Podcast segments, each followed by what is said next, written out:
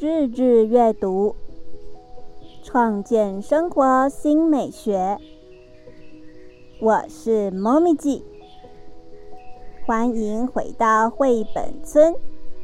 二零二二节气主题节目：寒露。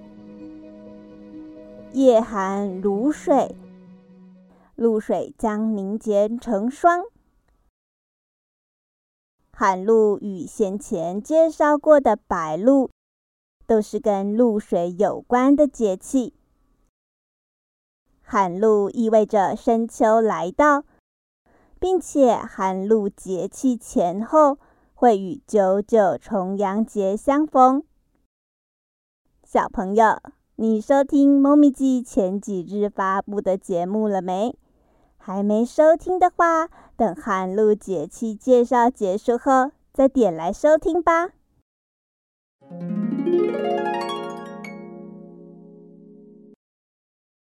听到这，别忘了替绘本村节目点下订阅追踪。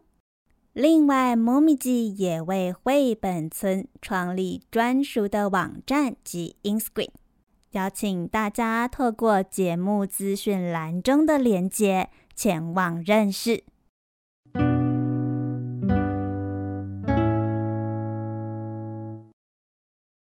寒露三后，一候鸿雁来宾，鸿雁像宾客那样飞到南方过冬。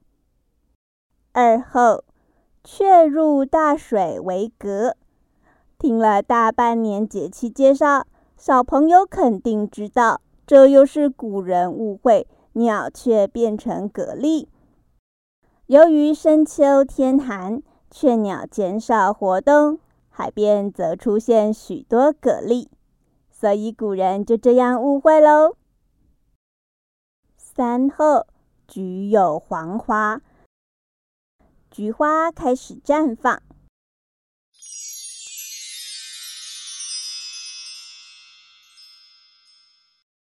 寒露俗谚：白露水，寒露风。白露日下雨，则寒露日会台风。九月九，风吹满天笑。九月风大，是放风筝的好时节。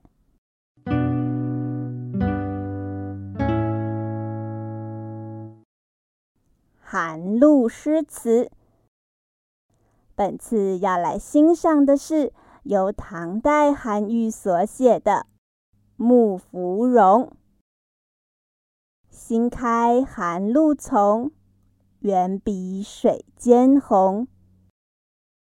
艳色凝香度，佳名偶自同。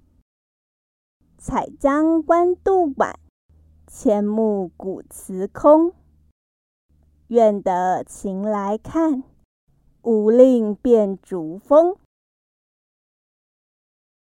诗词中第一段话是在形容生长在树上的木芙蓉，比生长在水中的芙蓉还要艳红漂亮。水中的芙蓉指的是荷花，像屈原的《离骚》中“采碧丽溪水中”。见芙蓉溪木末，就有将荷花和木芙蓉进行比对。以上就是今天寒露节气介绍。对于三后不了解的朋友们，请点 EP 零一四收听。